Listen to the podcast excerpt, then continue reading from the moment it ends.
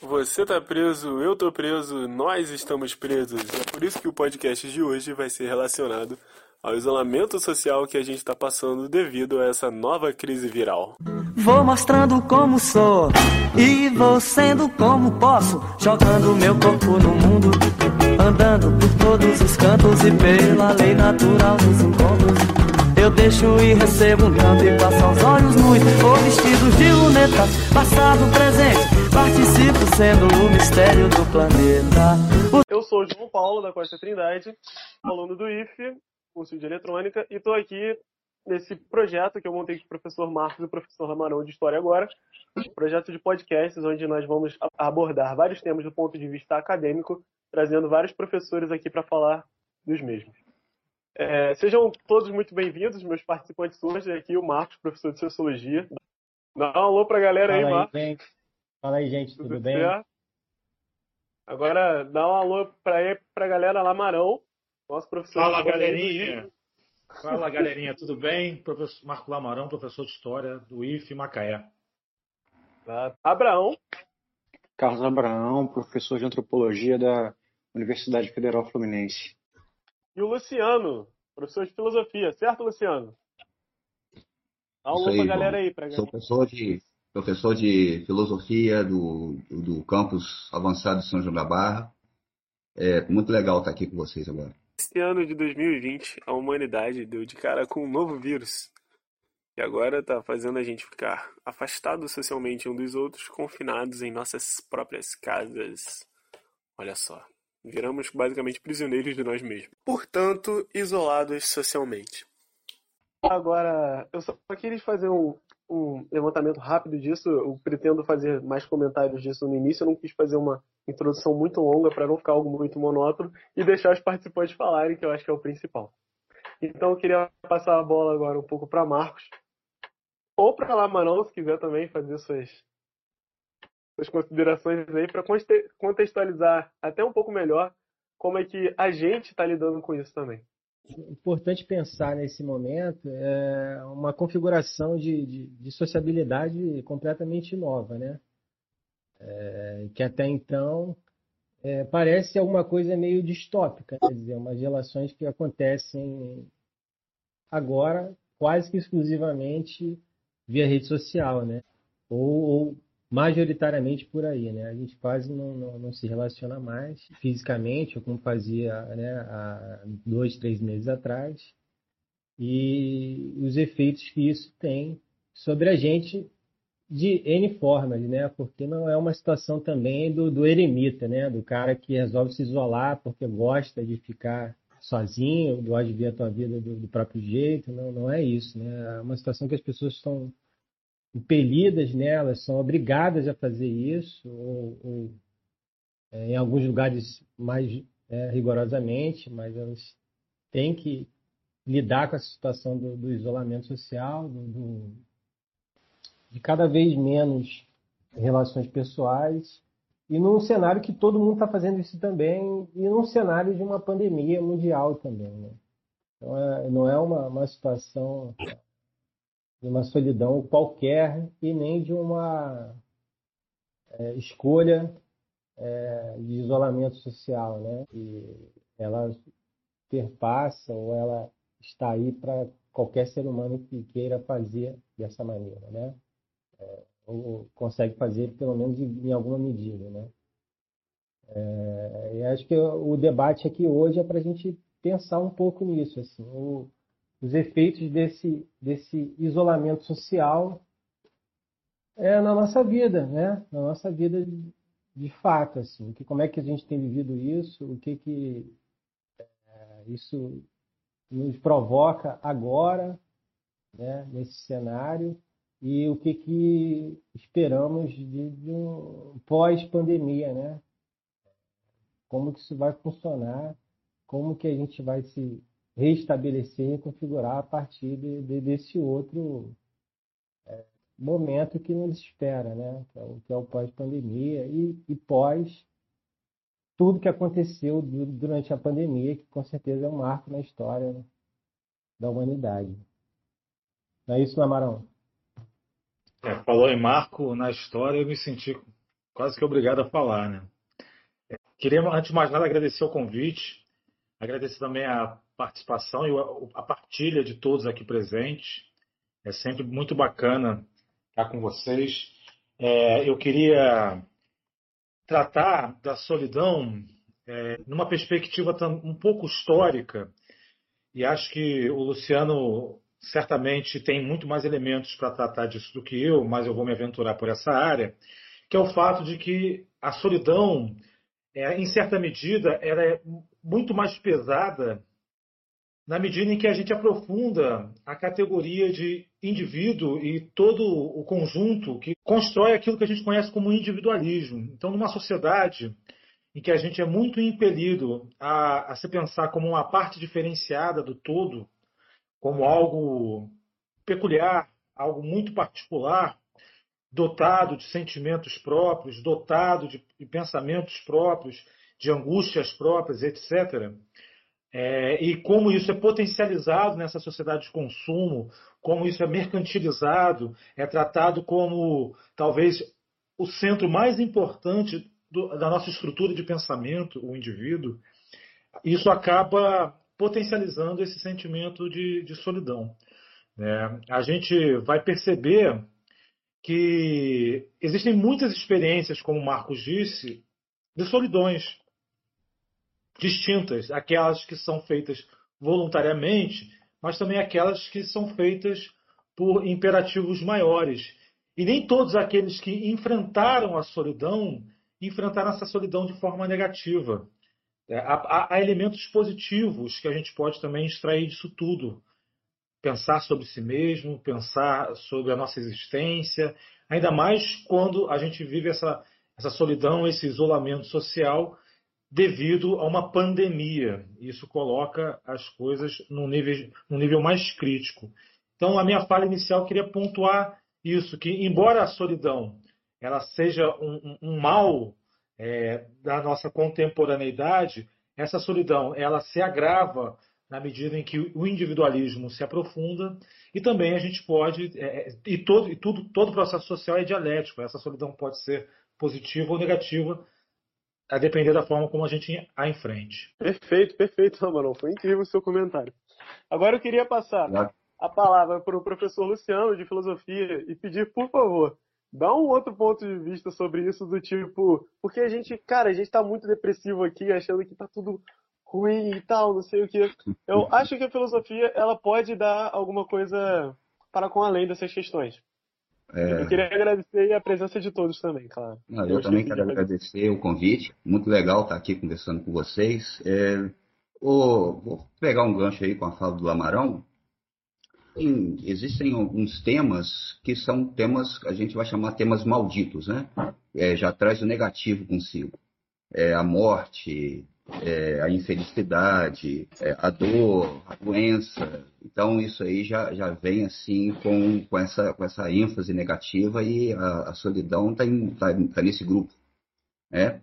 É, agora concordo perfeitamente com o professor Lamarão. É, a gente também pode, pode extrair aspectos positivos, mas inicialmente é, o, o que nós estamos eh, vivendo atualmente, eu não entendo exatamente como um momento onde a solidão ela está se fazendo valer, principalmente porque se a gente parar para analisar o que, que significa solidão é a ausência do outro, a ausência de alguém, né, é, com a gente, por perto, Pensemos bem, vamos, vamos analisar assim. É, é, é, um, é um solitário, aquele cara que está na mesa do bar com a esposa, com a namorada, ou um grupo de, de, de alunos ali reunidos, cada um com seu celular, é, a despeito do, do colega que está ao lado, ou da, da esposa que está ao lado, ou da namorada, ou da, do namorado. É um solitário esse cara? Porque, se a gente parar para pensar direitinho, solidão é a impossibilidade de qualquer tipo de interação com o outro. Né? Solidão seria isso. Vamos pegar exemplos aí, vou antecipar aqui, vocês, é, a gente depois vai sugerir alguns filmes, livros e tal. Vamos pegar aí dois filmes que eu, que eu gosto muito de citar pra, como exemplo. É o Náufrago e tem um outro filme também, embora seja um filme de ação e tal, mas tem Eu Sou a Lenda. que é a história de um cara que vive absolutamente sozinho. O que que esses, esse, é, é vamos pegar os, os, os, dois momentos assim, para mim são mais marcantes dos, desses dois filmes. O que que eles fazem para romper a solidão? Eles tentam forçar interações. No filme O Náufrago é, é, existe interação com uma bola, né? O cara, o cara, ele conversa, ele dialoga, ele briga com uma bola, discute. Lá no filme Eu Sou a Lenda tem uma interação lá com manequins. O cara espalha manequins dentro de uma, de uma locadora e em, em alguns momentos ele, ele interage aqueles seres fictícios aí que o cara criou, né? Então, para haver solidão, é, a gente precisa falar da ausência de interação. Não é exatamente isso que a gente está vivendo hoje, né? É, então, a, a, o nosso exemplo aqui já diz isso, né? A gente está interagindo, embora à distância. É, eu, eu, acredito sim, que o grande problema mesmo é o que, que surge de nós nesses momentos, né? Nesse, nesses momentos em que a gente está tendo que conviver com. Por exemplo, eu estou trancado dentro de casa, mas eu não estou sozinho, né? Tem pessoas aqui comigo. Eu imagino que seja mais ou menos o caso de vocês.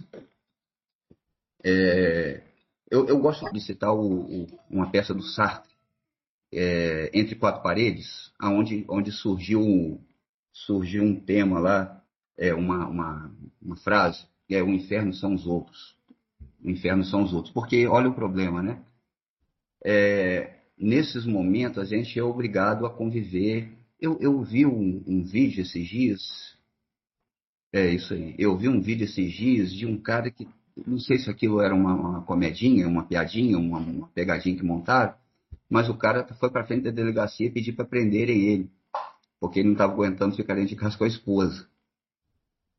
É, então, é, agora, nesse momento a gente está tá se, se, se, se testando nesse sentido, entendeu? Nem é tanto para mim a questão da solidão, não.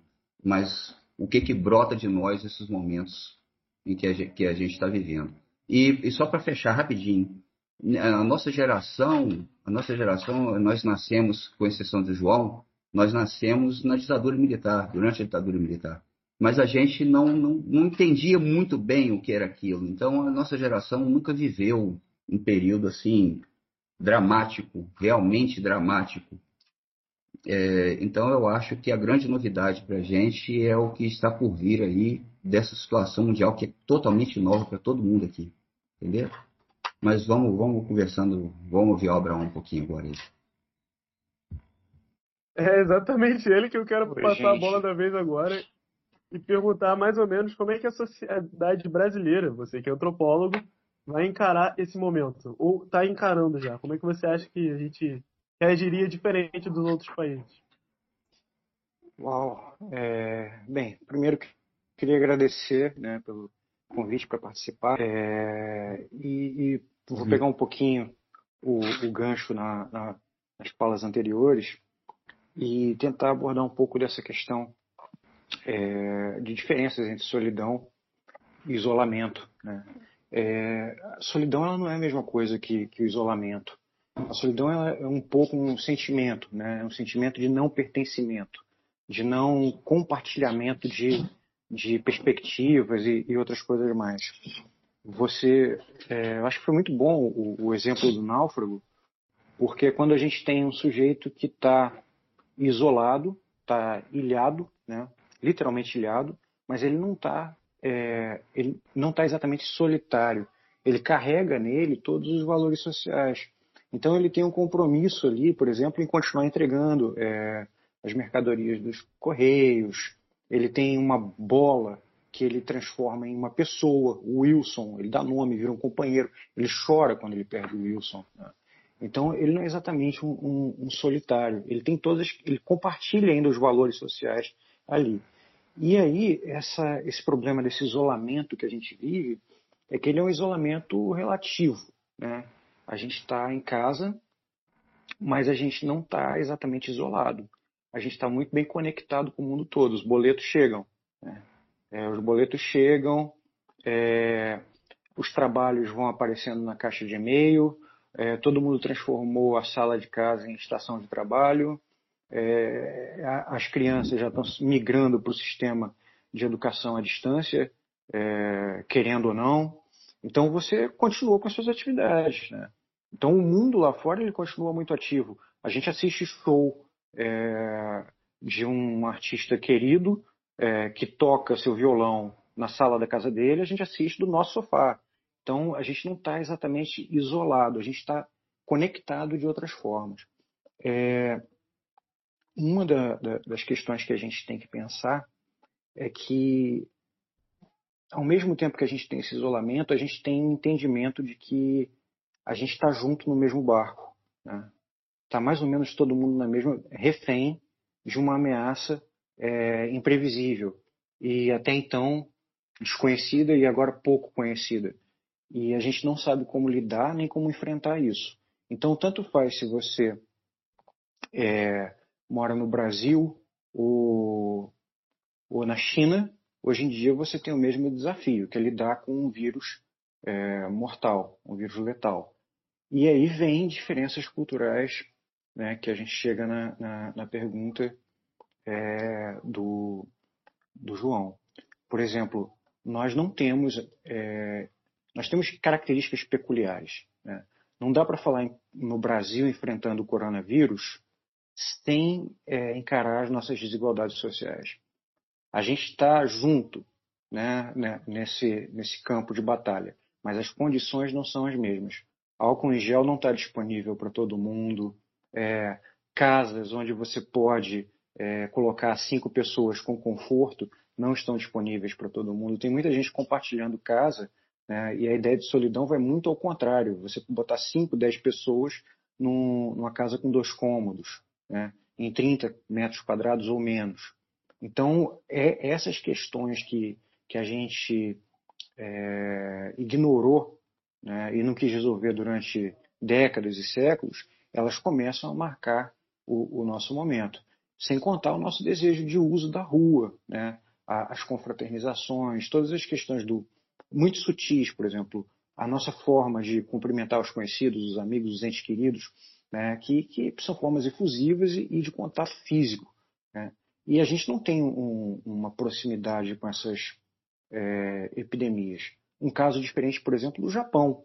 O Japão até, até pouco tempo estava considerando não adotar medidas de, de, isolamento social, porque a população já tinha uma, uma prática de conduta que levava a uma certa tranquilidade e a doença não, não avançava né, nos índices que estava avançando nos outros países. E aí, nesse, nesse contexto, a gente vai ter alguns desafios a mais. Quando é, esse, esse problema atingir em cheio as nossas favelas, que já estão mais do que antenadas no problema, a gente vai ver o efeito da nossa desigualdade social né, é, sendo colocado em evidência por uma, por uma pandemia. Ali a gente vai ter uma questão diferente. Campos, que é a cidade de onde eu falo, tem 500 mil habitantes. Nesse exato momento, a gente tem nove casos confirmados, nenhuma morte, eu acho que 17 pessoas é, contaminadas sendo acompanhadas. É, a favela da Rocinha, eu acho que tem o dobro de habitantes, tem um milhão. E, e Rocinha e Manguinho já tem oito mortos. E você não sabe exatamente quantas pessoas é, contaminadas. E aí você já vê como é que isso aí vai escalar de forma diferente de acordo com, com a nossa situação é, de desigualdade social. Acho que é por aí. A gente está vivendo um momento realmente muito complicado, como todos vocês falaram, é um lance realmente catastrófico, na minha, minha opinião. É, a gente realmente não está isolado completamente, como vocês disseram, tá todo mundo em família. Mas e as pessoas que não têm ninguém, né? Às vezes a gente pensa assim, tipo, imagina, se você é um cara que literalmente vive sozinho, tá solteiro, sei lá, sua família mora em outro lugar, qualquer coisa do tipo. Deve ser muito complicado também para essas pessoas, eu imagino. Os é. efeitos que a gente sofre nelas devem ser absurdos. Então, eu, você falando isso, João, eu estou pensando né, é, que a gente vem, vem falar né, de, de, de solidão e, e, como que isso nos pega nesses tempos. Né? É, ouvindo os camaradas, a gente vê é, que, que, que, tem bastante questões né, que são muito singulares agora desse momento. Né? Acho que, que nesse ponto, eu, eu que sou um, um cara que pessoalmente gosto muito de distopia, né? Os, os meus alunos sabem disso porque assistem Black Mirror nas minhas aulas, né? E, e, e agora a gente vive um cenário né, distópico, né? Isso aqui podia ser um filme de, de ficção né, pensado em outro momento, não uma realidade. Né? Um cenário é, que ampliou, inclusive, coisas impensáveis nas distopias. Né? A gente tem um. A, a, eu estava lendo algumas coisas sobre a China voltar a funcionar agora e a China voltou com um mecanismo de controle que né, o George Orwell não, não pensou em 1984 ou nenhum daqueles roteiristas malucos do, do Black Mirror pensou, né? Os caras estão trancafiando em casa, estão passando, trancando portas para as pessoas não saírem. É, as pessoas estão sendo incentivadas a denunciar quem está com algum tipo de febre, controladas no ir e vir o tempo inteiro, né? E tendo que mandar, em caso, por exemplo, chegou e chegou na China, você tem que ficar 14 dias mandando sua temperatura três vezes por dia para o governo chinês. Você vai ter problema com a justiça. Então, assim, é a gente está vivendo uma realidade que, que, ampliou o aspecto distópico, inclusive da distopia que a gente falava, né? É, deu uma acelerada. Por outro lado, é, eu vou um pouco aí também tentar levantar é, pontos positivos aí. Acho que o, o Lamarão e o Luciano trouxeram muito bem essa coisa do, do aspectos filosóficos que o momento nos oferece assim de, de, de reflexão né? Sobre o que somos. Acho que tem, tem uma reflexão aí até mais é, existencial mesmo e condição humana como espécie dentro de um planeta, as condições que, que nós vivemos. Acho que temos um, um aspecto aí de, de pensar também é, o social mesmo, que nós e o Lamarão trouxe a questão da individualidade, né, da, da, da centralidade do indivíduo nos tempos atuais, e você, é, com, com essa pandemia, você inevitavelmente começa a perceber que você não, não vive sozinho, certo? Existe uma comunidade que precisa funcionar para que a vida que você acha que construía sozinho aconteça de fato, né? Isso não acontece né, num lugar vazio. Né? Então, é um, uma divisão de trabalho social, diria lá o Durkheim, né? É, por exemplo, uma coisa que, que a gente se vê, vê de fato se impor, né? A necessidade do supermercado, a necessidade do, do, do, pessoal que recolhe lixo, né? É, a gente agora está mais impactado sobre como que isso nos rodeia, né? Como que e acho que isso pode ser tem um impacto positivo ou negativo, né? Mas a mim e acho que a todos aqui está tendo um aspecto de ampliação de solidariedade, assim. Acho que a gente tende a deixar mais claro ou tende a ficar mais evidente a necessidade que temos dos outros, né? É, não só na conversa, no bate-papo, mas das funções. Né? Porque uh, o mundo que se vive virtualmente, ele é muito diferente do mundo que se vivia antes do virtual, né? do, do, do exclusivo virtual. É, embora a gente possa bater esse papo aqui ser muito legal, nada substitui a sala de aula né? para um professor. Né? Eu estou morrendo de saudade, por exemplo, tenho certeza que todo mundo aqui está. Mas eu acho que é importante lembrar que, que é, o, a coisa mudou, né? E acho que, que, traz um, um, uma sensação de pensar. Né? O João do Rio, é, me veio agora a memória que ele tem um livro eu não me lembro o nome, acho que Lamarão vai, vai, vai, vai lembrar, que ele fala da cidade do Rio de Janeiro, e que ele fala que, a, que a, a rua é onde acontece a vida, né? É na rua que, é na, na fricção ali de um com o outro, né?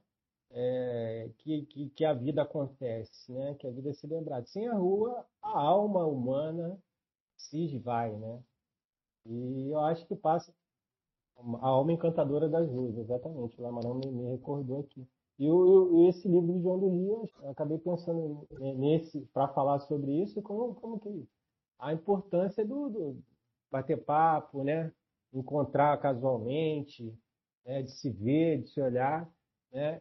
Como que isso me parece vai ser muito mais valorizado no pós-quarentena. Né? A gente é, tem um ritmo de vida maluco, de trabalho, de, de todo mundo né, corre para lá e para cá e a gente nem, nem, nem se vê, né, nem se olha no olho. E parece que, que isso, pelo menos em curto prazo, vai ser mais. Vai ter mais felicidade nisso, nesse encontro, vai ter mais vida, vai ter menos invisibilidade, vai ter mais, né, é, mais força e mais vitalidade nisso, aí, né, nessa, nessa alma das ruas, não é? O que, que vocês acham? Eu, eu, eu não, não compartilho com, com o Marcos eh, essa, essa, essa esperança. É, galerinha, assim como tudo que é bom dura pouco, esse episódio acabou de acabar.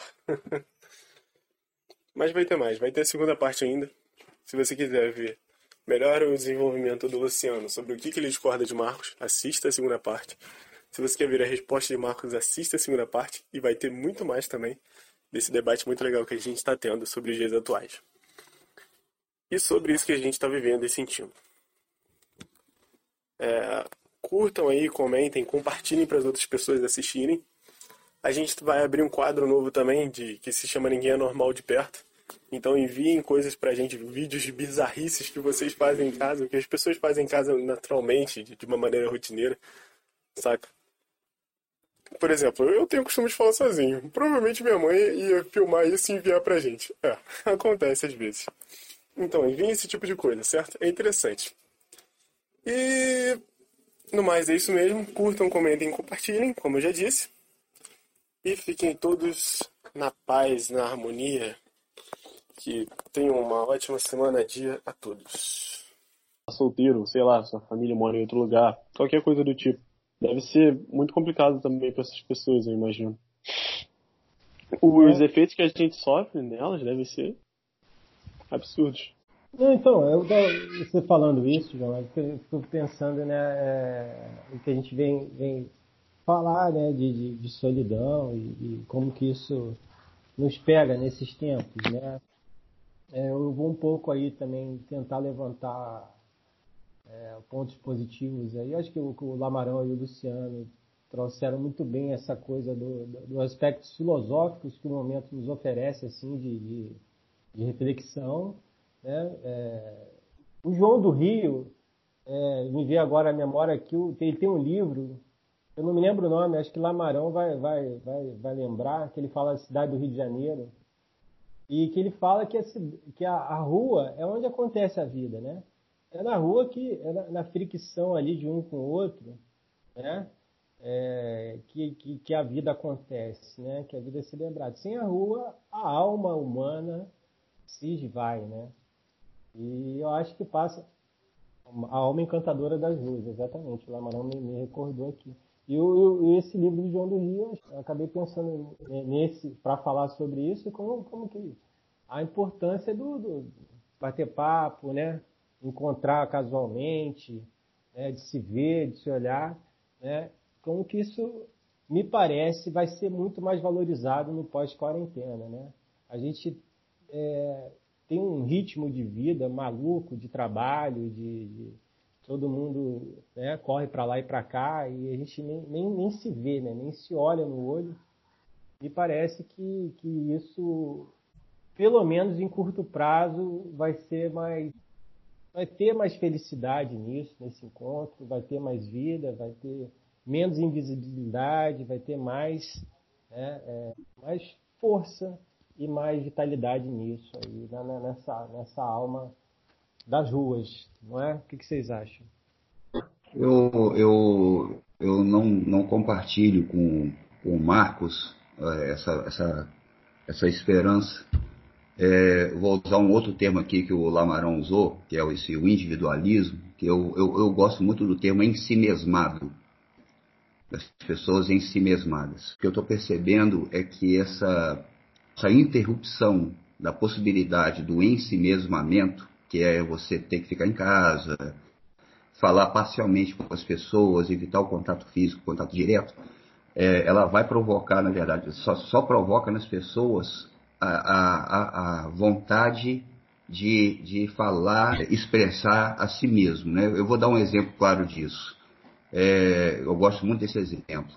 Você se reúne com quatro pessoas e, e você comenta com, as, com, seus, com essas quatro pessoas que o, você passou uma noite de cão porque o seu filho ou, o seu pai ou a sua mãe é, é, teve, passou mal, né? E você passou, você passou uma noite de cão, não dormiu e tal. É, eu, eu, gosto de, muito de, de, chamar a atenção das pessoas para esse detalhe. Repare que as quatro pessoas que ouviram isso não vão, normalmente não perguntam o que houve, mas elas falam de si mesmas. Ah, meu pai passou mal na semana retrasada. Ah, meu filho, eu também tive uma péssima noite de sono é, ontem. E, e, cada um acaba falando de si mesmo e a gente não se ouve. Né? É, é, é, de modo que, que é, é como se o outro ele estivesse ali apenas para ser um reflexo de, de, de si. É, então, é, eu, eu, eu, infelizmente, assim, eu não compartilho com o Marcos essa, esse otimismo de que a gente vai sair daqui é, tendo mais noção do outro. É, eu acho que, que, esse individualismo que o Lamarão chamou atenção aí desde o início, é, ele prevalece, vai prevalecer na situação. É, volto a dizer, né? O inferno são os outros. A gente não vive bem com o outro e a gente também não vive bem sem o outro. É, mas de alguma forma, é, tudo isso que a gente que a gente que a gente encontra no outro, para mim é muito mais uma forma de você fugir de si mesmo, né? Porque vamos voltar ao tema da solidão aqui, né? O que, que a solidão obriga a gente a fazer? Que que é, qual é o, o, maior problema da solidão para gente? É, é você aprender a lidar consigo. É você se suportar. E a gente não se suporta. É um mosteiro dos trapistas onde eles, eles aceitam é, que as pessoas façam retiros. Né? Eles, eles não alugam exatamente um quarto para você, não. Você vai lá, se inscreve para fazer um retiro e eles, eles incluem você no, na, na rotina deles. Qual é a rotina dos trapistas? O que, é que eles oferecem para o seu retiro?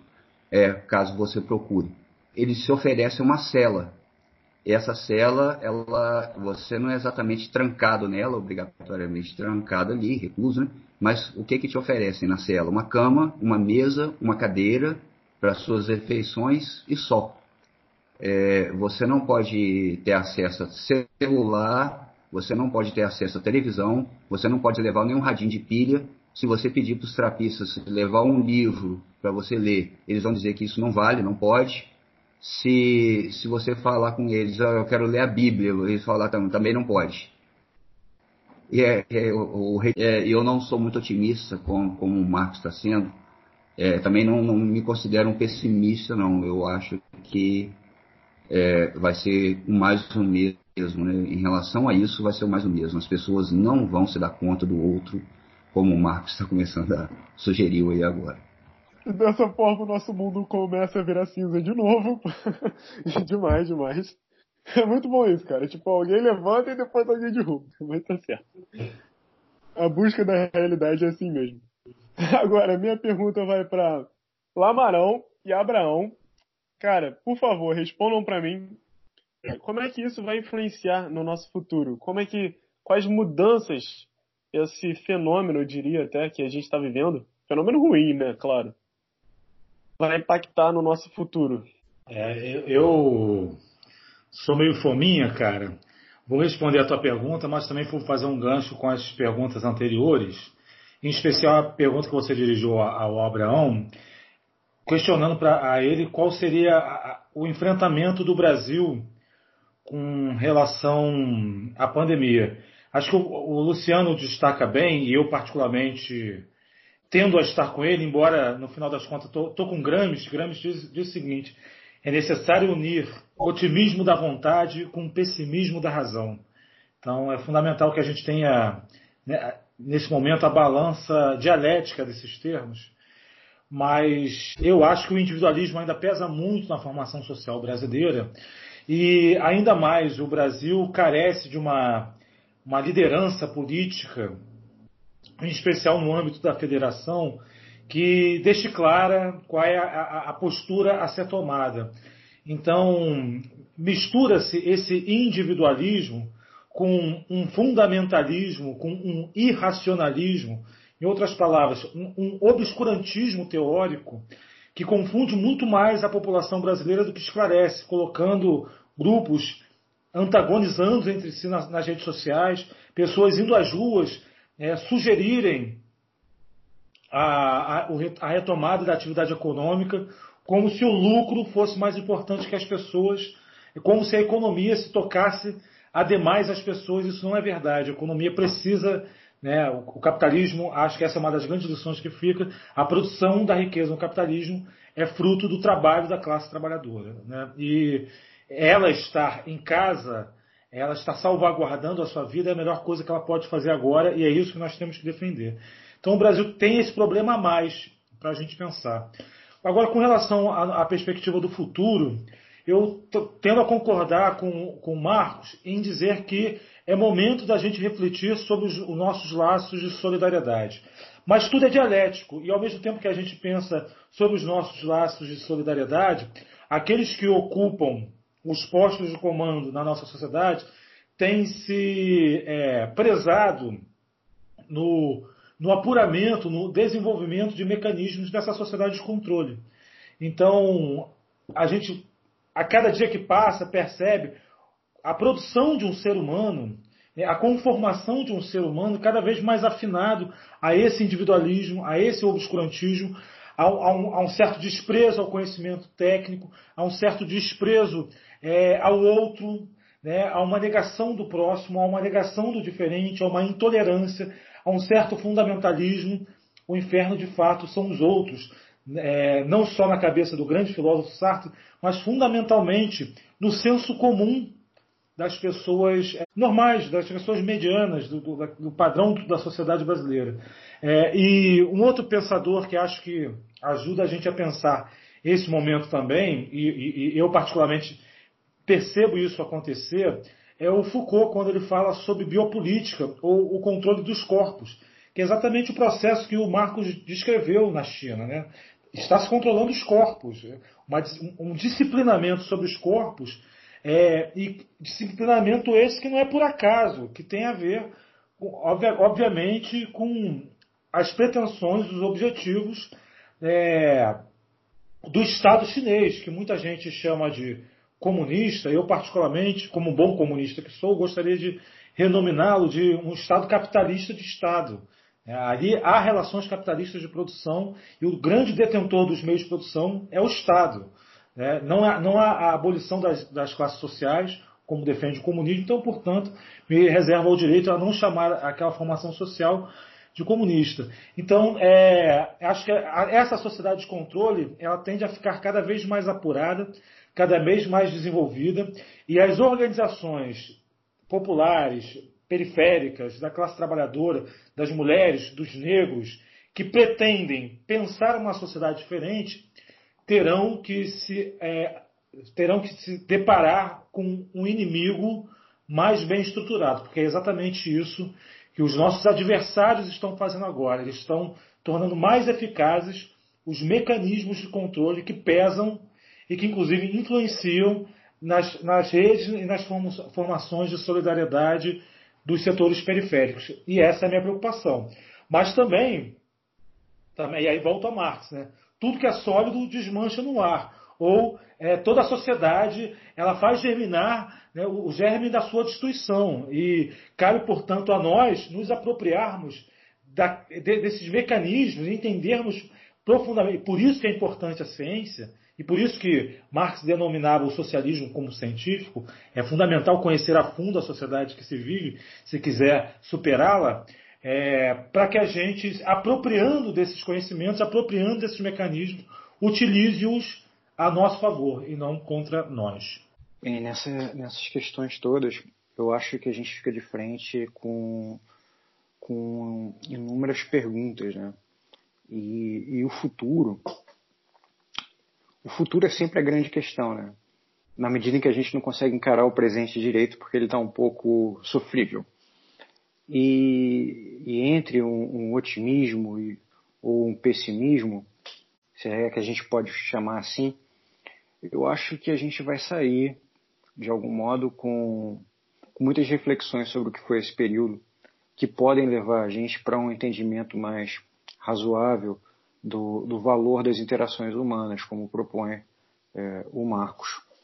Mas eu acho que, como coloca o Luciano, é, é, não há motivo para a gente acreditar que as pessoas vão mudar por causa disso. As estruturas sociais vão mudar por causa disso. As estruturas sociais podem se adaptar a fazer aquilo que elas já faziam antes. E se a gente pega o contexto para o caso brasileiro, a gente começa a trazer questionamentos não muito otimistas. Né?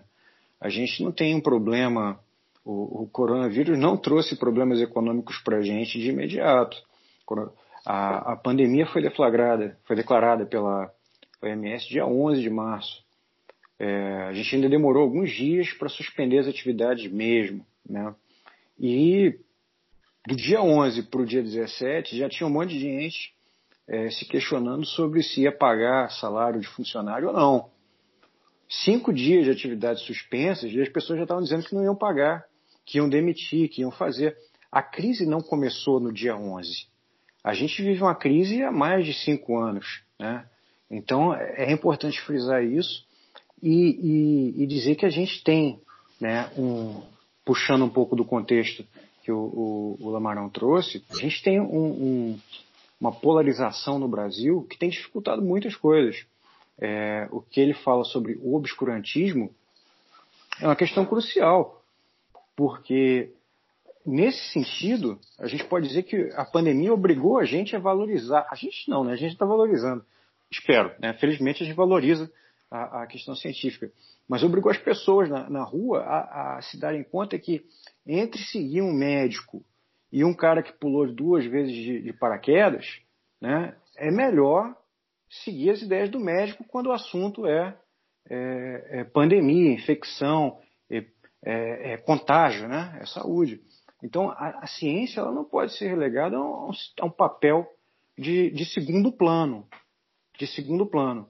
A gente tem que lembrar que todo esse processo ele trouxe para a gente a necessidade de pensar a respeito do valor da, da, ciência, do valor do conhecimento técnico, o conhecimento profissional, né? não apenas do achismo, da ignorância, do eu vou ganhar no berro e na força. Porque a força hoje em dia é exercida por um, por um organismo invisível. Né? Todo mundo esperava uma bomba atômica, exércitos, etc. e tal. E o que tem se apresentado como crucial é, é um organismo invisível que foi capaz de parar a economia mundial. Né? Então, eu imagino que para o futuro a gente vai ter implicações que não são de caráter é, positivo. A gente tem que pensar, por exemplo, no que a gente viveu nos últimos 15 dias. É, essa experiência em educação à distância, feita a, a, a revelia, né, imposta a professores e imposta a estudantes da noite para o dia. Como isso vai ser encarado? Isso vai ser encarado como algo que, que as pessoas vão dizer, poxa, não funciona tão bem, é falho? Porque isso não é de fato EAD, mas foi a experiência que a maior parte da população brasileira teve. Né? É, e aí? Vão continuar insistindo no, no, no, no avanço da EAD a despeito de todos os problemas? Ou a gente vai, vai perceber que, poxa, a, a questão realmente é complicada, né? não funciona do jeito que imaginávamos. Porque também foi colocado de um jeito que da noite para o dia você teve que colocar seu filho é, na frente de um computador para ter aula com um professor que não se preparou para dar aula pelo computador. Né? Então, a gente foi é, colocado diante disso da, é, imediatamente, assim, sem aviso prévio. Né? O outro problema, é, nós éramos liberais, nós éramos uma nação de liberais assim é, raiz, assim, orgulho da escola de Chicago. Isso era a gente há duas semanas atrás. A gente estava lá na escola Paulo Guedes de Economia. O negócio é privatizar tudo. A gente tem que lembrar disso. O discurso era esse, não era outro. O discurso era de privatização. Nada que é público presta. Era isso que se repetia com outras palavras, muitas delas não mais bonitas que essas. Né? E da noite para o dia a gente se viu obrigado a respeitar, idolatrar, admirar e torcer pelo SUS. Aquele negócio que nunca funcionou, que todo mundo detesta, que o negócio é ter plano de saúde particular. A gente foi para o SUS. Todo, todo mundo viu que dependia do SUS. Todo mundo viu que dependia da universidade pública. Né? Os vagabundos, não era isso? Parasitas, etc. Tal. Todos eles estavam ali produzindo coisas com seus salários é, que não recebiam aumento há muito tempo, tendo que entregar resultados, é, fazendo decodificação do, do genoma do vírus da noite para o dia, 48 horas. Isso veio da universidade pública. Então eu acho que muita coisa teve uma reviravolta aí. Para o bem ou para o mal, a gente foi colocado é, diante de questões que fazem que a gente pense a nossa estrutura. Então, eu acho que tem debate assim para muito, muito tempo ainda. Debate para muito pano para manga. Gostei muito desse comentário. Excelente, Abraão, parabéns. E agora, como eu gosto de ver o circo pegando fogo, eu vou botar Marcos e Luciano numa mesma pergunta. é muito bom isso. Sobre felicidade. Eu achei interessante o tema que todos os dois bateram, certo?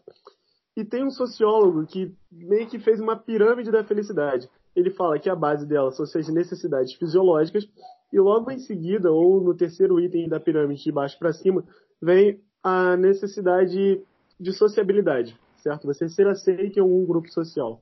Desse ponto de vista, a partir dessa nova problemática que surgiu e de como é que vai ser isso para frente quando acabar, como é que você acha que vai ser a nossa felicidade daqui para frente, Marcos e Luciano?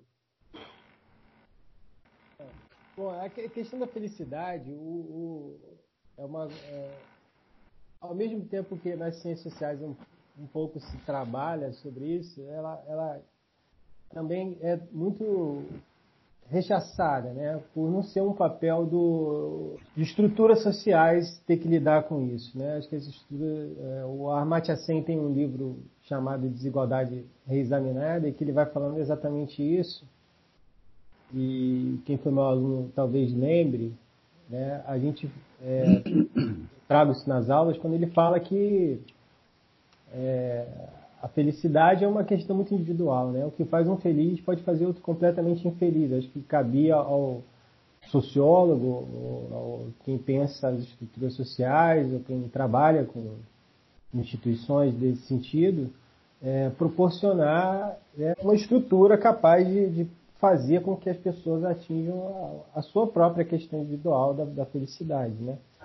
trouxe aqui um aspecto um, um pouco otimista, é, acho que mais ou menos nesse sentido, porque, eu, por exemplo, a gente não, não o SUS estava condenado, como Abraão falou muito bem, né?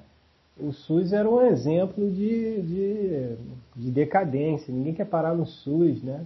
Não se valorizava o SUS e agora, né? É, é o SUS que nos salve. É isso? Então, é, isso, isso, tá, isso, né, isso mexe com a gente, quer dizer, isso reorganizou, a gente está aqui falando sobre isso.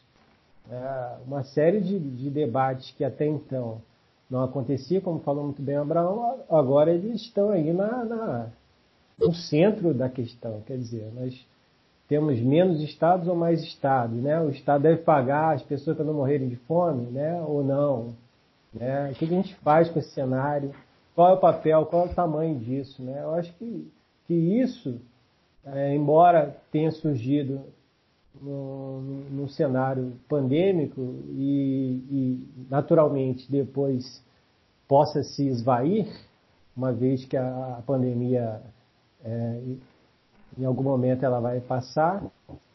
Ao mesmo tempo, as marcas de um posto de saúde que eu posso ir aqui em Rio das Ostras se eu começar a ter sintomas de, de Covid ficarão. Né? Então isso tem um, um impacto.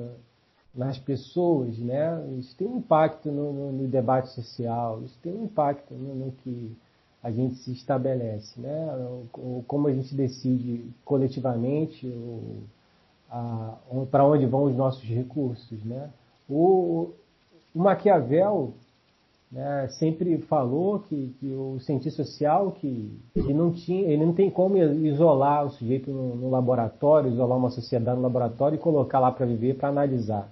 Né? O grande laboratório do, do, do, cientista social é a história. Né? Então, se, se você quer saber como uma coisa vai funcionar, busque na história lugares onde aconteceram coisas semelhantes. E se eu tiver fazer alguma grande besteira histórica, Lamarão me corrija, por favor. Mas acho que a gente tem um cenário aí de, de é, muitas semelhanças com, com, com a Idade das Trevas e, por conseguinte, o Renascimento, né? que é a, a iluminação, né? que é a, o, a busca pela razão, né? a valorização é, de ciência, que veio depois de uma idade obscura. É, a idade clássica do, do, do obscurantismo na, na, na, na, na história da humanidade né, com, com a ampliação da ciência, com a necessidade de, de construir outros formatos de lidar com, com, com, com as questões da, da, própria vida humana. Né? Isso não, não veio é, sem sofrimento, isso veio depois de um período péssimo, e eu acho que a gente tem aí, sim, um encontro, em certa medida, semelhante com a Idade das Trevas, né? com a desvalorização da ciência, quer dizer, você tem uma Organização Mundial de Saúde dizendo para não ir para a rua, e tem gente que ignora, né? esse tipo de coisa. Né? Isso, mas isso, isso tem um, é diferente quando, quando você, por exemplo, você descarta um aquecimento global que vai acontecer daqui a 30 anos, certo? É, 30, 40 anos vai acontecer uma consequência. O problema é quando você tem um, um, um nesse caso da pandemia, o, o cara, eu vi o Atila, eu esqueci o sobrenome dele, o, o imunologista da, é, da USP, falando sobre isso, e hoje eu preciso sentar e a Marina, né? E o Atila eu não preciso esperar o cara 30 anos negar aquecimento global, porque ele, ele vai, é, daqui a duas semanas, ver, ver, as pessoas sofrendo em, em, volta dele. Então, quer dizer, a gente tem um, um, um cenário de, de, de, que a recusa da ciência ela cobra o efeito quase que imediato. Isso não é comum. Isso não é comum. E eu acho que isso vai é, oferecer um espaço que, de reformulação. Né? Estamos aqui amplamente tocados pela condição. Acho que no, duas semanas atrás, esse, por exemplo, o tamanho do SUS né, ou a importância de se pagar 600 reais às pessoas que estão em situação de rua, né, para o cara comer. Isso tem uma força hoje que até, até então, óbvio que são flores, eu não estou né, aqui dizendo isso, acho que é, os colegas pontuaram bem é, tudo, né, todo o problema que está dentro, né, dentro desse cenário, mas ao mesmo tempo é, abre-se a partir da crise né, a, a, a possibilidade de reflexão profunda, é, como bem lembrou Lamarão também. Então, é, é, acho que observando a história, a gente inevitavelmente vai precisar reavaliar algumas coisas em termos de, de, de sobrevivência mesmo enquanto espécie. Acho que se a gente não, não e aí para fechar minha fala, né, acho que se a gente não, não, não se olhar enquanto espécie né, num planeta. Esse papo de, de, vamos salvar o planeta, isso é uma tremenda de uma bobagem, certo? A gente está aqui tocado e a gente vê né, é, pavão em Nova York, sei lá, sabe? É, sabe? É ovelha passeando no centro de Londres, né? espécies já até então consideradas extintas reaparecendo, os pandas transando no zoológico chinês, né? É, a gente não é, a gente, o que a gente precisa entender, acho que de, como, como grupo, como espécie, num planeta, sabe-se lá em qual sistema, que a gente tem pouquíssima ideia de, de é, da, da, do que nós somos mesmo no universo, né, é, se a gente quiser se salvar e perdurar enquanto espécie, a gente já está num lugar né, é,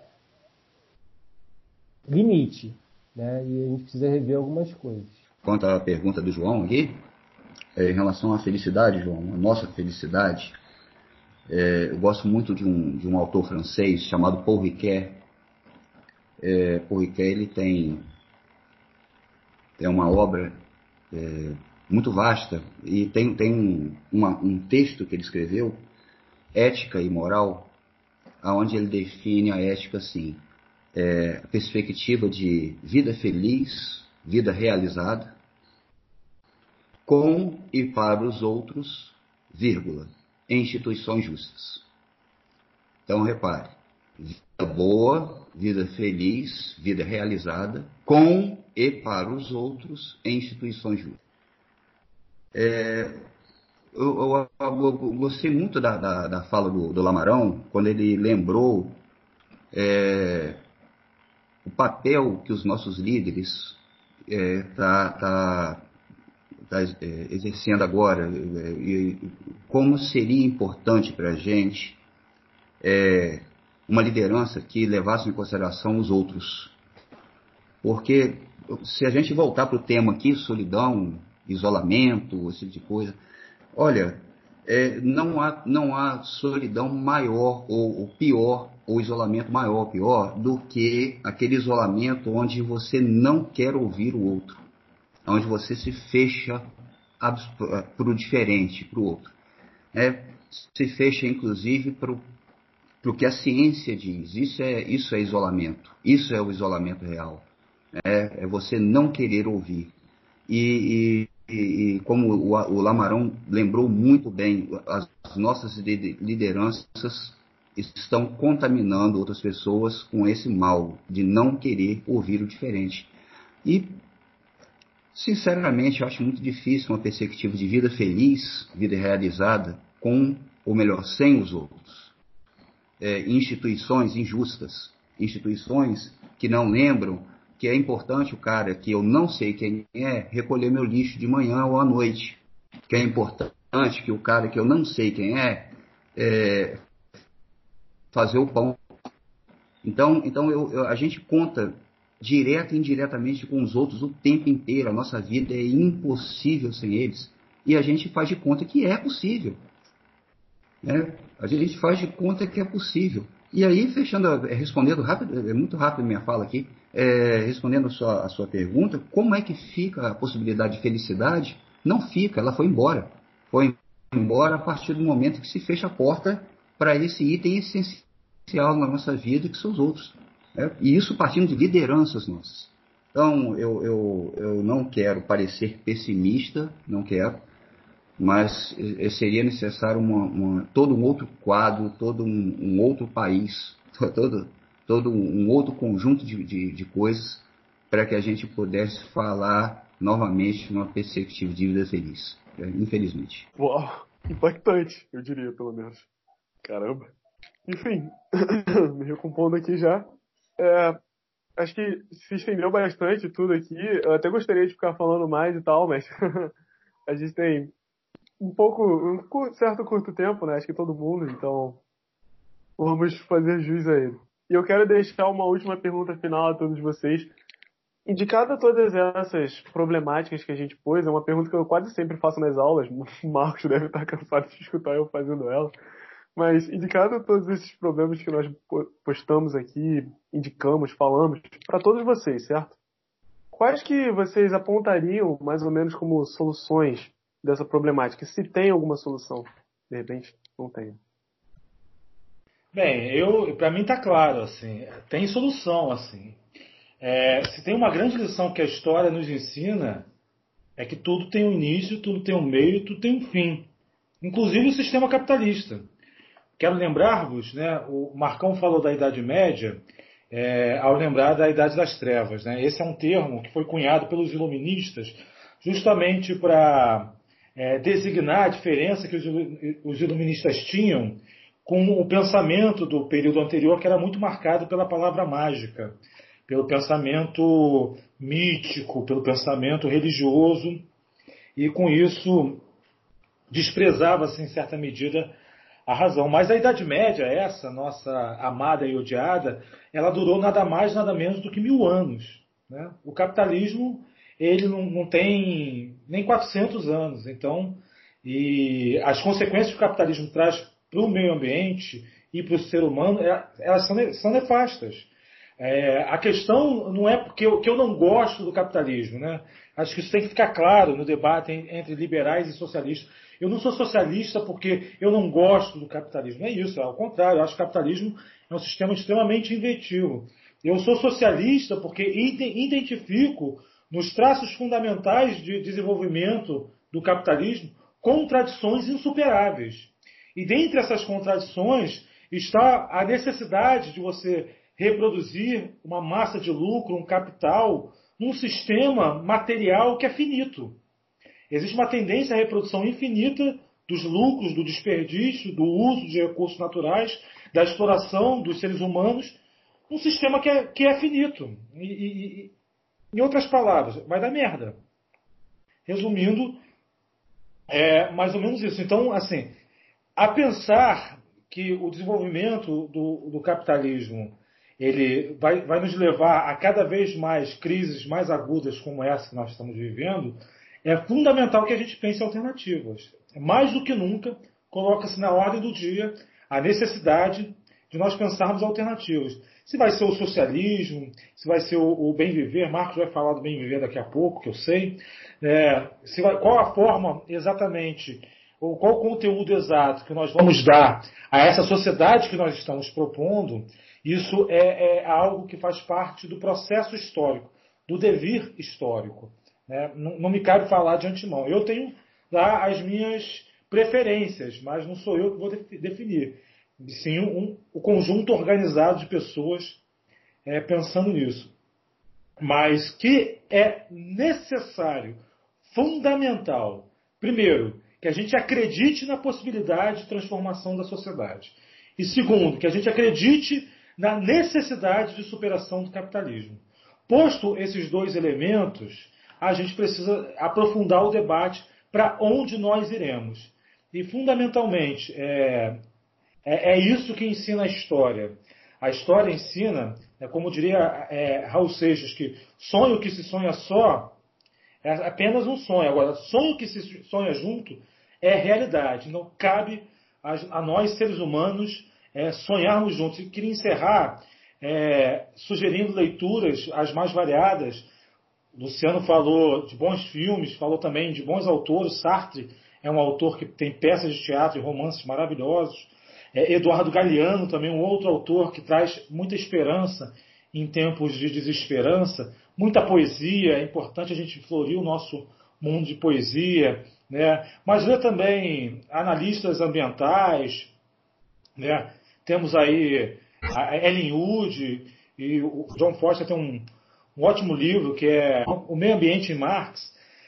Então tem uma série de, de, de, leituras que a gente pode fazer, literatura, mas gostaria de encerrar falando um pouco de Eduardo Galeano, que em certa, em certa vez disse o seguinte, é, toda vez que eu penso na utopia, eu lembro do horizonte. Porque se eu dou dois passos em direção à utopia, dois passos a utopia se afasta. Se eu dou três passos em direção ao horizonte, três passos o horizonte se afasta. Se eu dou dez passos em direção ao horizonte, dez passos ele se afasta. Daí você me pergunta, ora, mas então, para que, que serve a utopia? Justamente para isso, meus camaradas, para caminharmos. Caminhamos. Caramba, excelente comentário de Lamarão sempre. Lamarão, você vai estar aqui com a gente direto agora. Enfim, Quero passar a bola agora também para responder essa pergunta para o Abraão, beleza? Vamos lá, Abraão. Bem, gente, é, apontar soluções é sempre um, uma questão é, é, complicada, né? Ainda mais quando você tem um, um contexto com, com variáveis incalculáveis. Agora, no momento a gente está fazendo o que é o que é recomendável para o resto do mundo eu não consigo entender por que seria diferente aqui. Né? É, a gente tem tentado adotar essas medidas que são duras e são é, realmente sofríveis de, de isolamento social, de afastamento das pessoas, de redução da atividade comercial, mas isso é fundamental para que a gente não tenha a perda do capital humano, porque é isso que está em jogo. A gente está capital humano também talvez não seja o melhor termo, né? É, a gente está falando de pessoas que podem morrer, inclusive nós mesmos. Né? E, e, toda a discussão sobre como isso vai se dar, isolamento vertical, horizontal, diagonal, etc. e tal, é, se é uma medida de direita, se são os petistas que estão querendo, são os comunistas, são os alienígenas. É, há que se lembrar que, pelo que eu entendi, o coronavírus não está nem aí para isso. Né? Então, uma pandemia não se preocupa com, com as orientações políticas das pessoas. Então, é, um vírus não vai se é, curvar diante de alguém que concorda ou discorda com ele. Ele não, não tem concordância. Né? Então, nesse momento, o que a gente faz é, é de mais prudente é, é seguir as recomendações é, dos especialistas em saúde. Mas lembrando que, recuperando muito nosso debate, que esse, esse problema que a gente enfrenta, ele tem, nesse momento, uma abordagem técnica das ciências médicas, né? mas que médico cura um ser que se chama humano. Né? E é aí que começa o problema. Se fosse somente impedir que o cara circulasse por aí e que ele chegasse no hospital na hora correta, estava tudo fácil.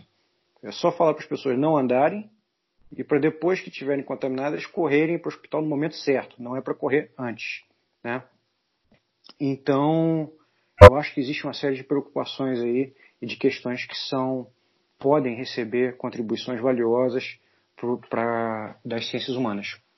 As ciências humanas podem ajudar a entender porque você pode pensar, por exemplo, no, no, que, tá, no que vai ser difícil. Você sabe que pessoas vão morrer. E a gente vai ter que enfrentar é, esse desafio não apenas pelo prisma da saúde. A gente vai ter que ver as consequências humanas que estão envolvidas. Né? Pensar na, na, nas práticas sociais. A, a, economia não é uma questão de, de segundo plano, né? porque ela mais ou menos movimenta boa parte das nossas preocupações e ela é uma questão do, de ordem do dia. Né? Só que nesse momento, a primeira ordem é a manutenção da vida. Então, eu acho que a gente tem experiências históricas né, que, que, podem ser colocadas é, para pensar que a gente não está vivendo um momento único da história. Né? A gente já teve outras epidemias, a gente já teve outros processos de contágio e, e tem aspectos de, de sofrimento que, que são é, similares aos que estamos vivendo, com em outros contextos, mas que ainda apresentam algumas semelhanças.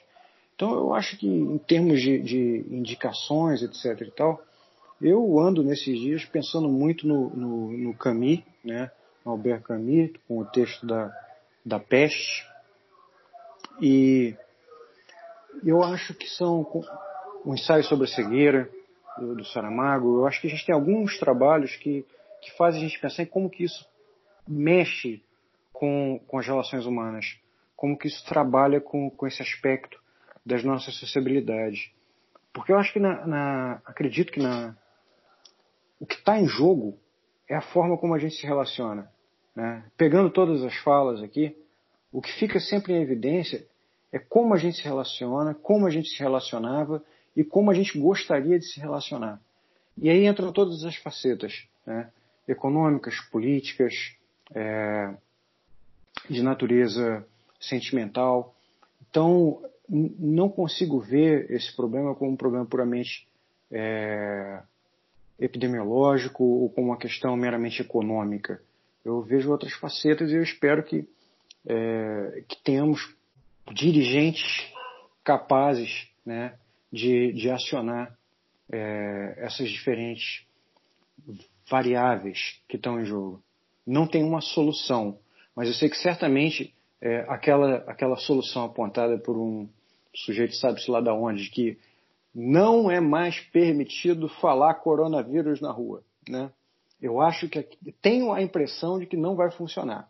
Né? Isso aí não é o suficiente para resolver o problema. Eu acho que é muito pelo contrário. Eu acho que a gente vai numa onda de quanto mais a gente tiver informação e conhecimento a respeito das implicações é, dessa pandemia, é, das formas de atuação do vírus e das nossas próprias práticas é, relacionais diante desse contexto, acho que a gente tem mais chance de, de sair melhor. E eu queria lembrar que a gente não vai ter um contexto fácil. No dia em que for suspenso o isolamento social, começa o nosso problema. Porque aí a gente, quem, quem estiver aqui ainda, né, é, vai ter que se, dar, se defrontar com um cenário transformado, né, com um cenário de provável recessão, né, e uma recessão que vai fazer 2008 virar uma história quase que infantil. Né? Então, acho que a gente tem muita coisa para encarar pela frente.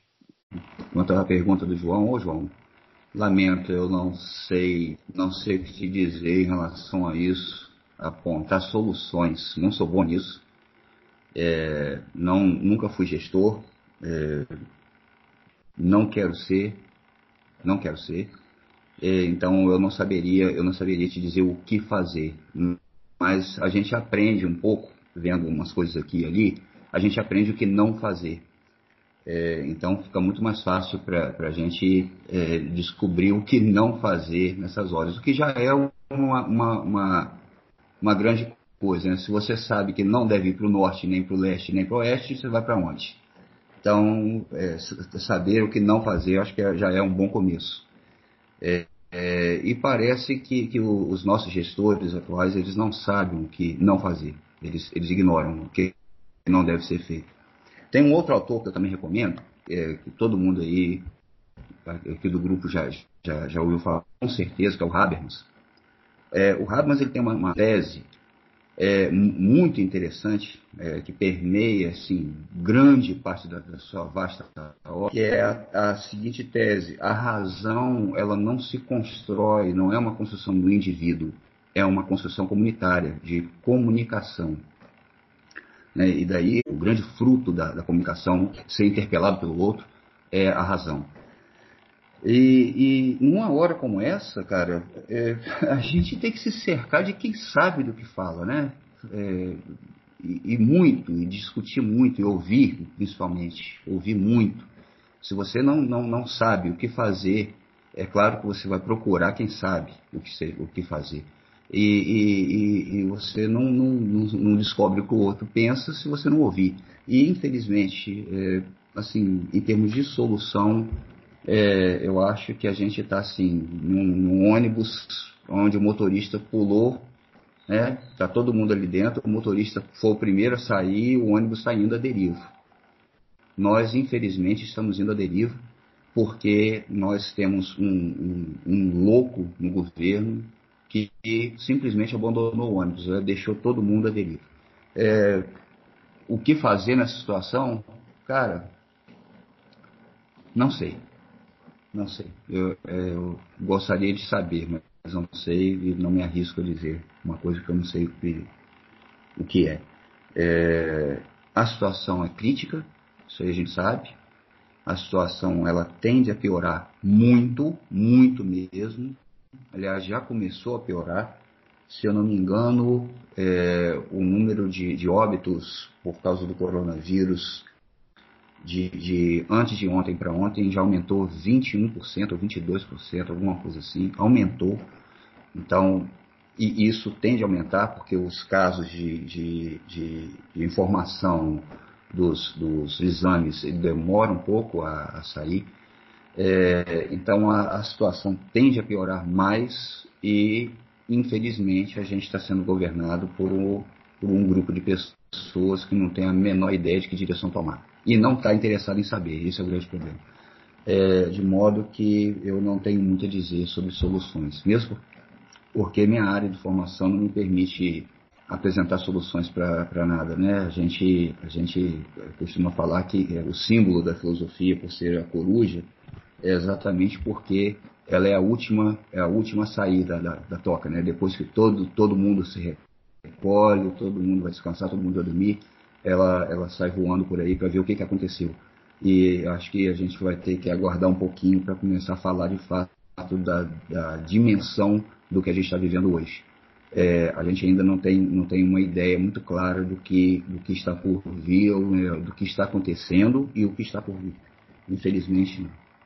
Bom, acho que eu vou um pouco acompanhando aí, e como eu falei por último, acabo sendo privilegiado, que eu vou, vou, vou, vou pincelando aí um pouco do que todo mundo falou, né, e tentar fazer um arranjo aí para pensar um pouco sobre essa coisa de possíveis saídas, né, e, e, e tudo mais que a gente falando, observando e os ouvindo, é, porque assim, a gente tem dois aspectos aí para se pensar né, em, em saídas. Né? A gente tem um relativo à pandemia, de fato, quer dizer, esse isolamento, como é que a gente sai, quando a gente sai, como a gente sai, sai para que mundo, né? É, em qual configuração, quer dizer, é, com máscara, sem máscara, com, quer dizer, sem, sem contato com o outro, com contato com o outro, né? é, com vacina, sem vacina, com medicação, sem medicação, a gente não sabe, as coisas é, precisam acontecer nesse sentido. É, me parece que, que, que, esse cenário aí, ele está mesmo, é, vamos dizer assim, nublado, né? E cinza, a gente tem uma série de, de, de possibilidades aí que, que nesse momento, né, é, 8 de abril de 2020, não são mais que especulações. Né? É, e, e, que estão atrelado a, atreladas à medicina, né? à, imunologia, às ciências da saúde que, que, que, vão tratar e conduzir esse tipo de questão. Esse é um ponto. Outro ponto é que o que o Lamarão trouxe, que é essa questão da, da organização social, né? Quer dizer, é, a gente tem um, eu acho que esse cenário social do, do, da pandemia, ela acaba também é, trazendo à tona uma série de questões. não vou ficar me alongando aqui, mas uma coisa. É, Lamarão citou o Marx e, e, e, o Marx ele fala uma outra frase que é muito famosa dele, que é né, a, a classe operária é que tudo né, produz, então a tudo ela pertence. Acho que isso está cada vez mais é, evidente nesse cenário na medida que as pessoas não vão trabalhar, o empresário não consegue produzir nada, certo? Então, é, é, é, é esse mito né, do empresário bonzinho, gerador de emprego, é, existe, ele não, não, não tem é, respaldo na realidade que, que a gente vive hoje, né? Não é o empresário que resolve a questão da produtividade do mundo, são os trabalhadores. Eu acho que isso, SUS, uma série de questões, né? Acho que tem um cerne que é como a gente se organiza socialmente, né? Em torno de quê? Né? O, o, Alberto Acosta, que escreve o livro do Bem Viver, que o Lamarão falou que eu ia citar, eu obviamente ia citar, e o Alberto Acosta diz o seguinte, se você quer conhecer uma sociedade, observe os índices que ela produz e observa. Né? E a gente não vê, por exemplo, índice de moradores de rua em jornal nenhum. Né? A gente não vê, por exemplo, índice de saneamento básico, né? ou, ou da fome no, no, no, país o tempo inteiro. Mas a gente vê todo dia em todo jornal bolsa de valores e cotação do dólar.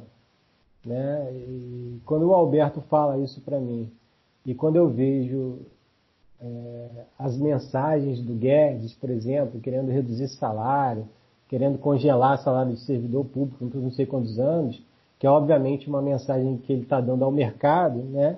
Pode investir aqui que eu vou continuar tendo condição de pagar juros, é isso que ele fala quando ele vai, né? É, diz que vai congelar salário de servidor, quando o Temer faz uma PEC, né? Que, que delimita os gastos públicos num, num patamar irrisório, está dizendo o seguinte: nossa força produtiva aqui como nação, é, ela está condicionada e preparada para a gente ter uma maior capacidade de pagamento de juros. Então podem colocar o dinheiro aqui. Eu acho que é, algumas coisas vão sendo mais, vamos dizer assim, é, ficando evidentes. É, as coisas vão ficando mais evidentes, mais perceptíveis. Acho que a força, por exemplo, do trabalhador na fábrica, é, inevitavelmente vai ser, não sei se na correlação de forças, mais é, fortalecida. Mas, obviamente, agora é um cenário ótimo para você perceber que o trabalhador tem muita força né, no sistema de produção capitalista. Que, que os trabalhadores não são né, pessoas que são é, que devem ser felizes e agradecidas por, por ter um emprego e um, um, um, salário que representa parte do que ele produziu naquele mês. Né?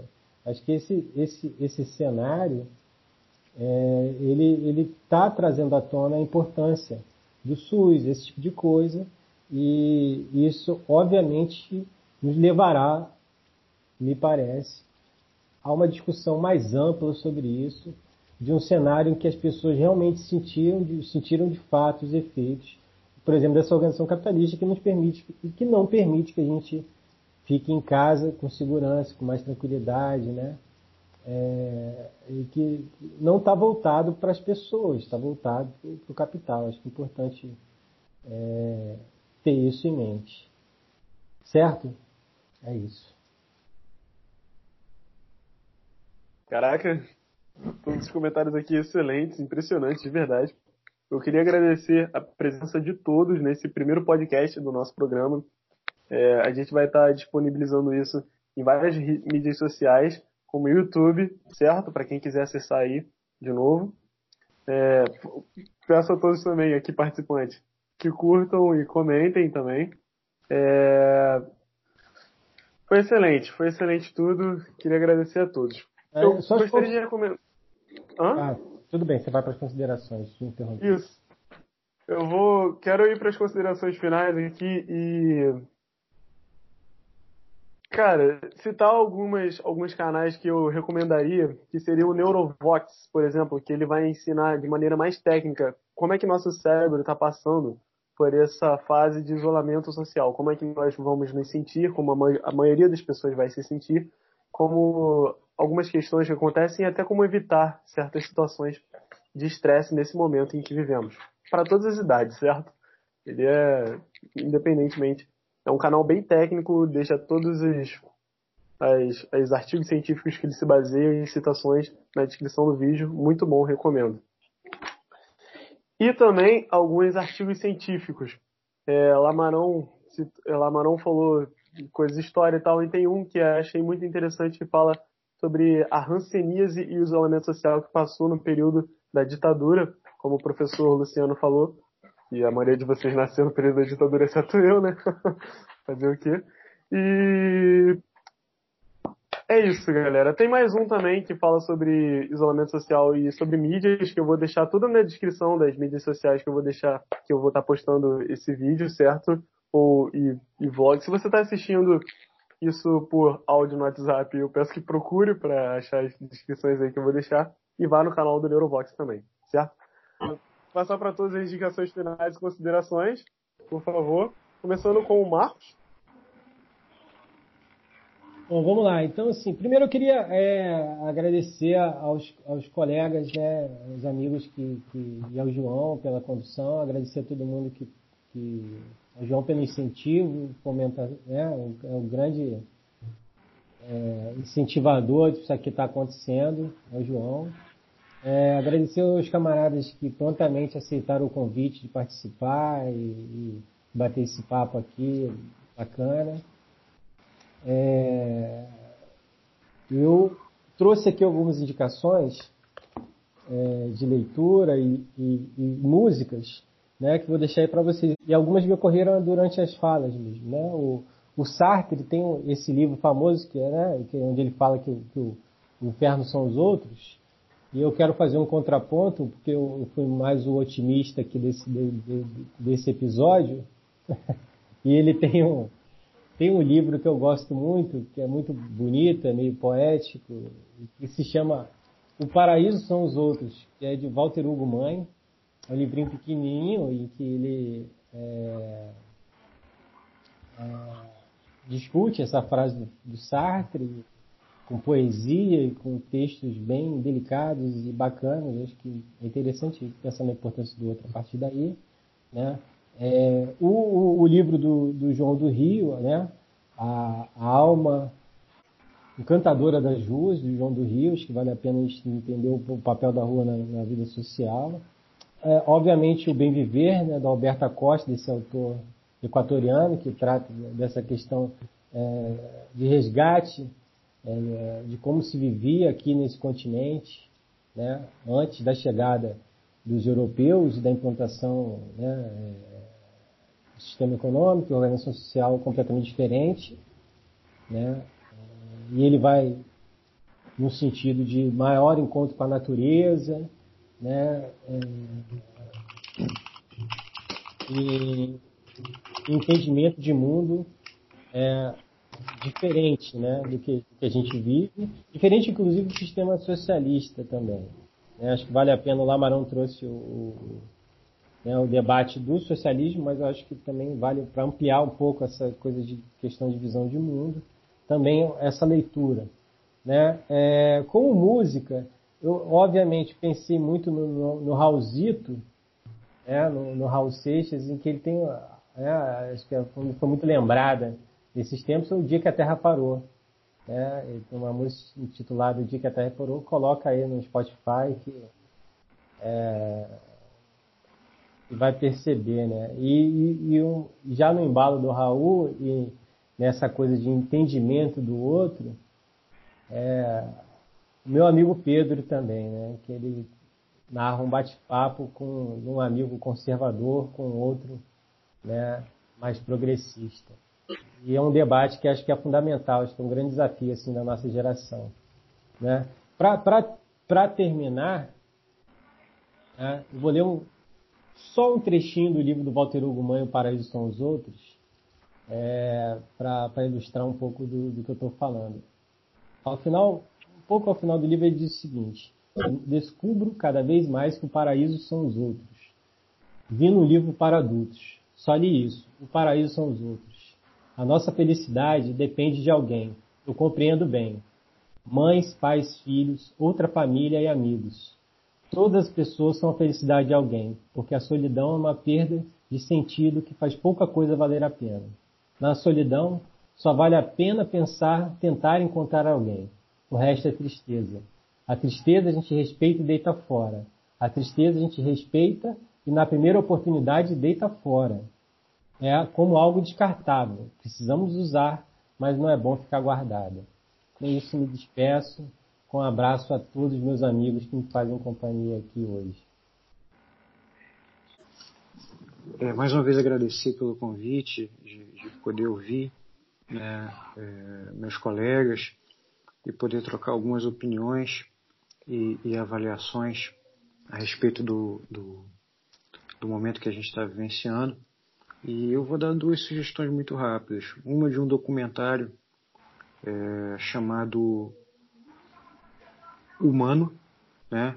É, Human, que traz entrevistas de diferentes pessoas abordando questões diversas: o amor, a morte, a família, né, as guerras.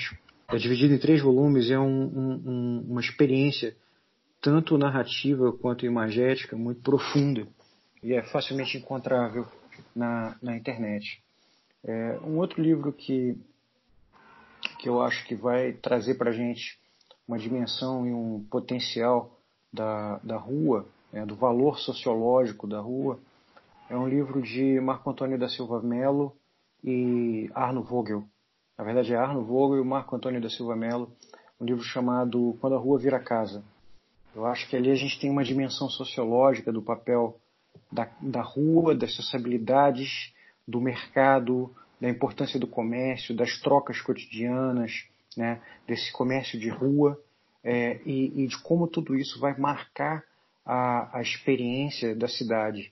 Então, eu acho que pode ser uma leitura é, rica para quem está querendo entender isso que está fazendo falta para a gente hoje.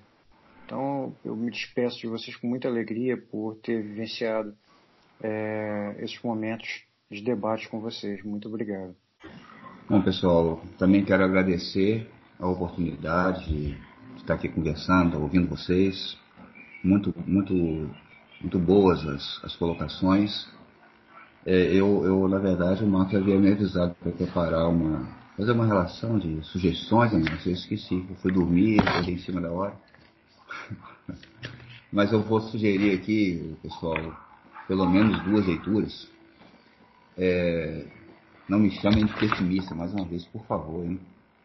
Eu tô, tô relendo aqui uma, uma obra, um autor chamado Max Scheller. Max Scheller ele foi, da, foi um dos, dos alunos de, de Rússia, da escola, escola fenomenológica alemã, a famosa escola fenomenológica, e ele tem um, uma obra muito interessante intitulada Morte e Sobrevivência, é, mostrando como a nossa visão, é, é, a leitura que a gente faz do fato de a gente saber que vai morrer como o nosso é, sábio presidente falou, né, todo mundo vai morrer um dia, como, como, como esse conhecimento, é, na verdade, ele, ele não nos ajuda a nos relacionar com a morte, porque, segundo ele, não é um conhecimento intuitivo, é um conhecimento judicativo, meramente judicativo.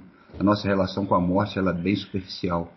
E ele vai dando alguns exemplos, deve ser muito interessante para Abraão, é, de outras culturas, né, como outras culturas lidam com a morte de uma forma muito mais intuitiva do que nós. Também ia sugerir, ia sugerir o ensaio sobre a cegueira, né, que o, o próprio Abraão já sugeriu, mas é, já está já, já dito aí. Não, de qualquer forma, é, fico muito agradecido por essa oportunidade de estar aqui com vocês. Tá? Espero, espero ter outras. O problema de ser o último é esse, é que todo mundo sugere que você ia sugerir, né? Eu também ia no ensaio sobre a cegueira livro fantástico, imprescindível de ser lido nesse momento. Bem como toda a obra do, do José Saramago, é um autor fantástico. A continuidade do Ensaio sobre a Cegueira, o Ensaio sobre a Lucidez, também é um, um livro primoroso. Grandes Sertões Veredas também é, é um, é um outro livro que é, é extremamente necessário. Gabriel Garcia Marques, Cem Anos de Solidão. É, Amor nos Tempos do Cólera, também são obras fantásticas para serem lidas nesse momento. O ensaio sobre a cegueira também existe na versão de filme. É, e, e eu, a, a, Jangada de Pedra, que para mim é um dos livros mais primorosos do José Saramago, mas é, e também as séries da Netflix, né? Acho que um importante programa, pra, série para a gente ver entender a questão do isolamento social de forma crítica, de forma apurada é Big Brother Brasil, né? Tá aí para todo mundo ver. É, sem risos, por favor. É, e também O Poço, um filme ótimo da, que está tá em cartaz na Netflix. E, e, e, besteira. Assistam bastante besteira, ocupem as mentes de vocês com bastante é, coisa que não faça pensar muito também, ao lado daquelas que façam pensar a meu ver, é uma ótima combinação. E quem quiser me encontrar no Steam ou no Oring, estou aqui no PC jogando joguinho de videogame também. Tamo aí. Né? É, só, é só chamar. Caraca, excelente, excelente. ah, gostaria de fazer agradecimento a todos aqui participantes. Obrigado também a Marcos, que me deu essa oportunidade de participar desse projeto. Excelente, na minha opinião. Estou muito feliz de estar aqui, de verdade. E é isso aí, galera. Foi excelente estar com vocês. Uma salva de palmas, eu diria até. Ah, com certeza. Valeu, amigos. Obrigado, viu? Muito obrigado a todos. Cuidem-se todos. tempo, pelas boas Até.